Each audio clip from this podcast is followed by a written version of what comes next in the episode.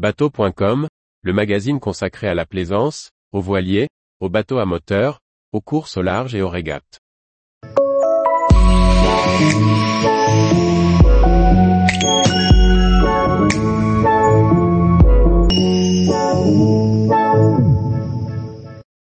Highfield lance sa première annexe avec une propulsion électrique. Chef de rubrique bateau à moteur et course au large. En partenariat avec E-Propulsion, le constructeur de semi-rigides et d'annexes à coque en aluminium Highfield lance un premier modèle de 3,40 mètres doté d'un moteur électrique d'une puissance équivalente à 10 chevaux.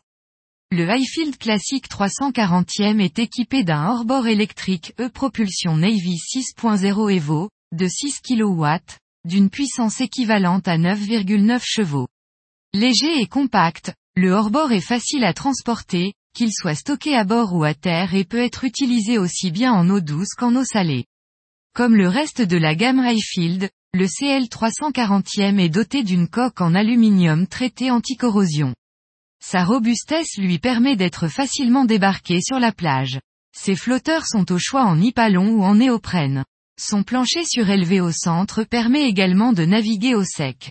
Avec ses 3,4 mètres de long et ses 1,7 mètres de large, le 340e accueillera confortablement jusqu'à 5 personnes.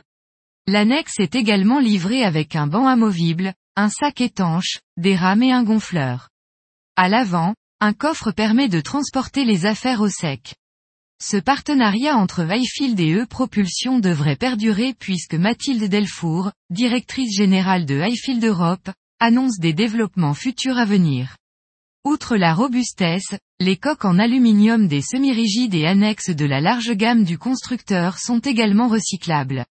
En intégrant la propulsion électrique sur ces annexes, Highfield explore de nouvelles opportunités pour rendre la plaisance un peu moins polluante. Tous les jours, retrouvez l'actualité nautique sur le site bateau.com. Et n'oubliez pas de laisser 5 étoiles sur votre logiciel de podcast.